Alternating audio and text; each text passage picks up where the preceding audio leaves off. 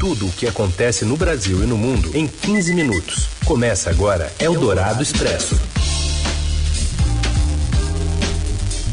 Olá, seja bem-vinda, bem-vindo. Eldorado Expresso está começando por aqui, mais uma edição novinha em folha, atualizando o que acontece de mais importante no Brasil e no mundo. Eu sou a Carolina Ercolim, não estou só. Alô, Raíssen Abac. Alô, Carolina Ercolim, que está aqui do meu lado, mas a gente fala alô. É, estamos aqui falando com você que nos ouve ao vivo na FM 107,3 Eldorado. Boa tarde para você que está aí também no, no aplicativo ou no site do Eldorado. E por que não, um alô para você que nos acompanha em podcast, né? Aí alô serve para qualquer horário. Exatamente, é neutro. Neutro. E daqui a gente traz para você os destaques da edição desta quinta, dia 8 de setembro. Tensão no Reino Unido. A rainha Elizabeth II está sob cuidados médicos e a família foi chamada ao palácio em que ela está na Escócia. O PDT de Ciro Gomes entra com uma ação no TSE pedindo que Jair Bolsonaro fique inelegível por abuso de poder político e econômico pelos atos de 7 de setembro. E ainda a mais recente pesquisa da corrida presidencial e a manobra do governo em favor de aliados no orçamento secreto antes das eleições. Eldorado Expresso. Tudo o que acontece no Brasil e no mundo em 15 minutos.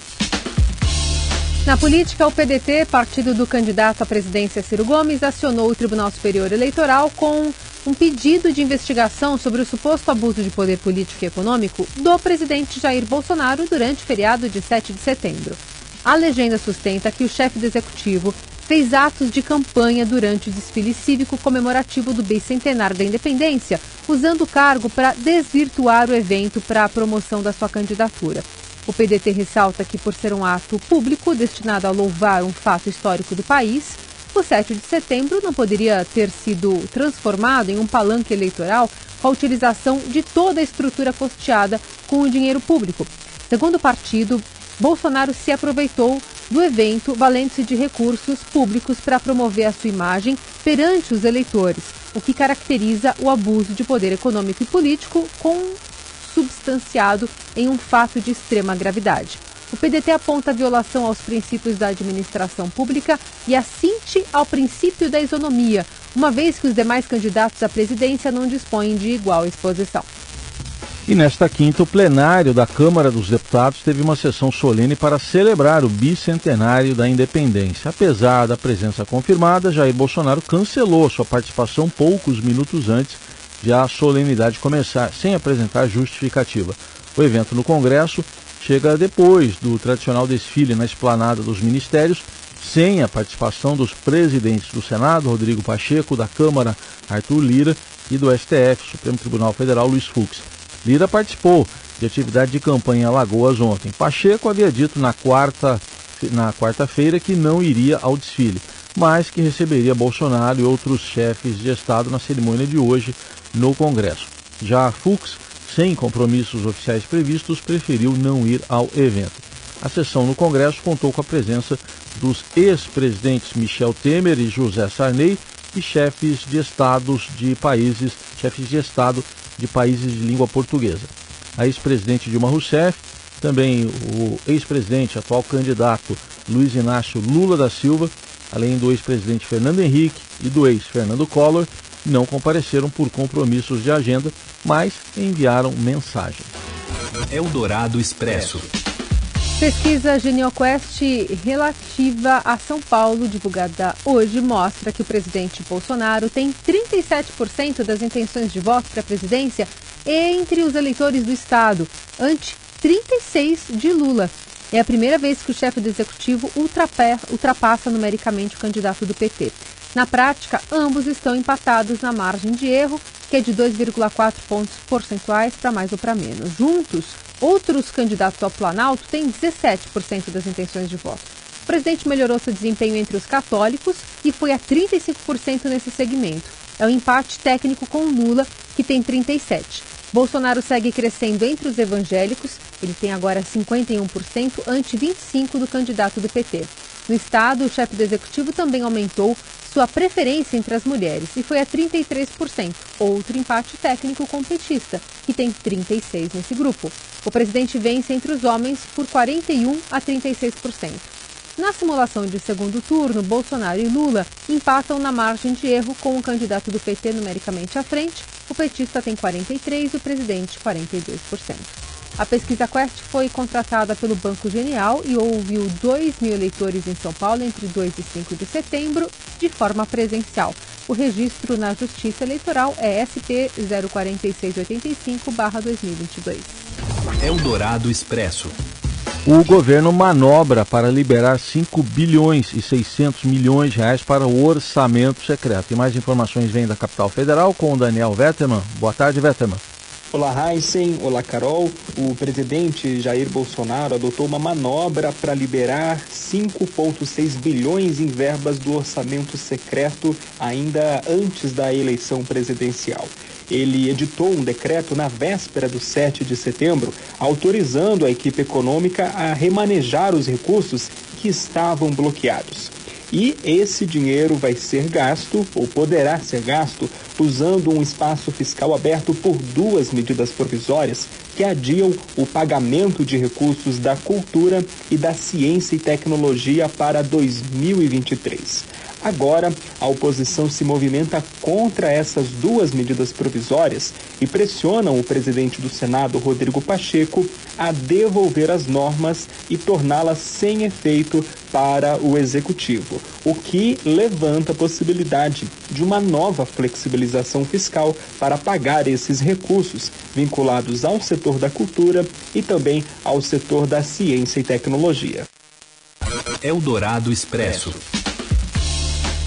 A rainha Elizabeth II foi colocada sob supervisão médica nesta quinta, após seus médicos particulares se mostrarem preocupados com a saúde de Sua Majestade, informou o Palácio de Buckingham.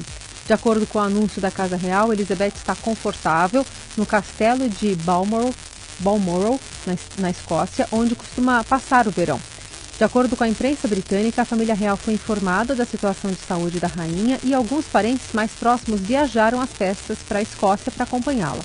O herdeiro da coroa, príncipe Charles, 73 anos, e o filho dele, William, de 40, viajaram nessa região que fica a 800 quilômetros ao norte de Londres. O príncipe Harry e a sua mulher Meghan também viajaram à Escócia. O estado de saúde da monarca de 96 anos é motivo de preocupação constante entre autoridades britânicas desde outubro do ano passado, quando foi revelado que ela passou uma noite hospitalizada para ser submetida a exames médicos que nunca foram detalhados. Desde então, ela reduziu consideravelmente sua agenda, com aparições em público cada vez mais raras e sendo observada caminhando com dificuldade com o auxílio de uma bengala. Pela primeira vez em seu longo reinado, Elizabeth II decidiu permanecer em Balmoral e não retornar a Londres, onde geralmente acontece a transição de poder do governo devido aos seus problemas de saúde. Falando em sucessão, né, assim que ela fechar os olhos, Charles será rei. O primeiro funcionário a lidar com a notícia será Sir Christopher Dyde, secretário particular da rainha, um ex-diplomata que recebeu um segundo título de cavaleiro em 2014, em parte por planejar a sua sucessão. Eldorado Expresso. E tem conte conteúdo especial sobre a Copa no ar, na editoria de esporte do portal do Estadão. Fala, Robson Morelli.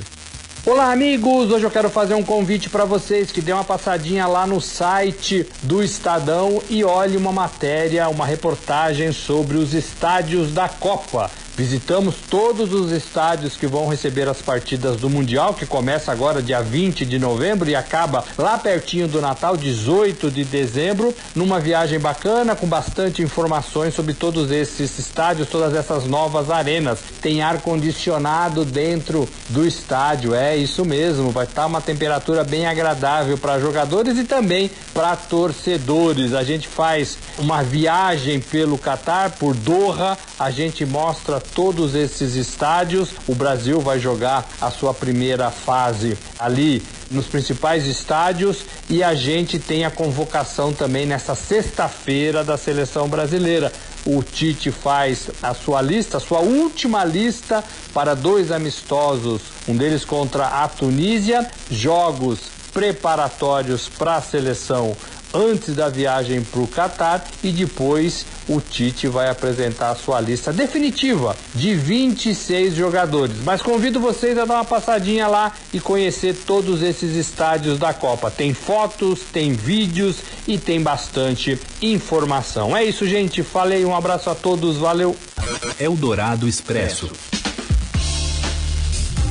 Vítima de bullying no passado, hoje cuida de casos de assédio e discriminação em empresa no Rio. E os detalhes desta boa história vem da capital fluminense com Márcio Dozan. Boa tarde. Olá Carol, olá Heisen, olá a todos. Hoje eu venho aqui para fazer um convite para o pessoal que está nos ouvindo ler no Estadão a sessão Uma Boa História, em que a gente conta a história do José Moreira. Hoje ele tem 41 anos, ele é head de governança da Supervia. Ele tem uma história muito legal pelo seguinte, na infância ele morou no interior da Bahia, bem no interior da Bahia, 700 quilômetros da capital Salvador, no sertão baiano, e ele cuidava de animais da família, cabras, boi, porcos, porcos, a família também plantava milho, eventualmente até mesmo arroz. Era uma família assim, ele contou que ele nunca passou por necessidade, mas era uma família que trabalhava para se sustentar. Ele conta também que tinha um par de havaianas para ir à missa ao domingo e durante a semana ele utilizava como calçado chinelos feitos com sola de pneus. E por que estou contando essa história? Ele saiu com 15 anos junto com alguns irmãos para ir para São Paulo, trabalhar como servente de pedreiro. Ele sofreu um pouco de bullying porque ele tinha enfim, um forte sotaque do interior da Bahia. Mesmo sofrendo bullying, ele se impunha, ele nunca deixou que as pessoas falassem mal dele. E aos poucos ele foi crescendo, ele completou os estudos, sempre gostou de estudar. Ele se formou em administração de empresas, então ele começou a galgar espaços em grandes empresas e desde antes da pandemia ele está como head de governança da Supervia fazendo o quê? justamente trabalhando com denúncias de assédio moral, assédio eventualmente sexual, de bullying. Então, aquilo que ele sofreu na infância, pobre, hoje ele combate na concessionária de trens do Rio de Janeiro. É uma boa história de verdade, nosso ouvinte pode ver no site do Estadão ou no jornal impresso de hoje. Era isso, abraço a todos. Eldorado Expresso. Big gosta de brincar. Na poça de lama ou em cima da cama, ela gosta de brincar.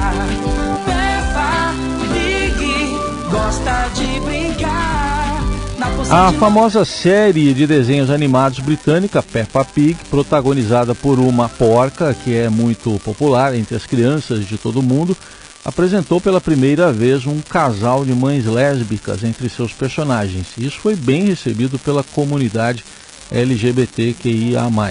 No 41º episódio da sétima temporada, que foi ao ar na terça no Reino Unido, Penny, a ursa polar, conta a seus amigos sobre, duas, sobre suas duas mães.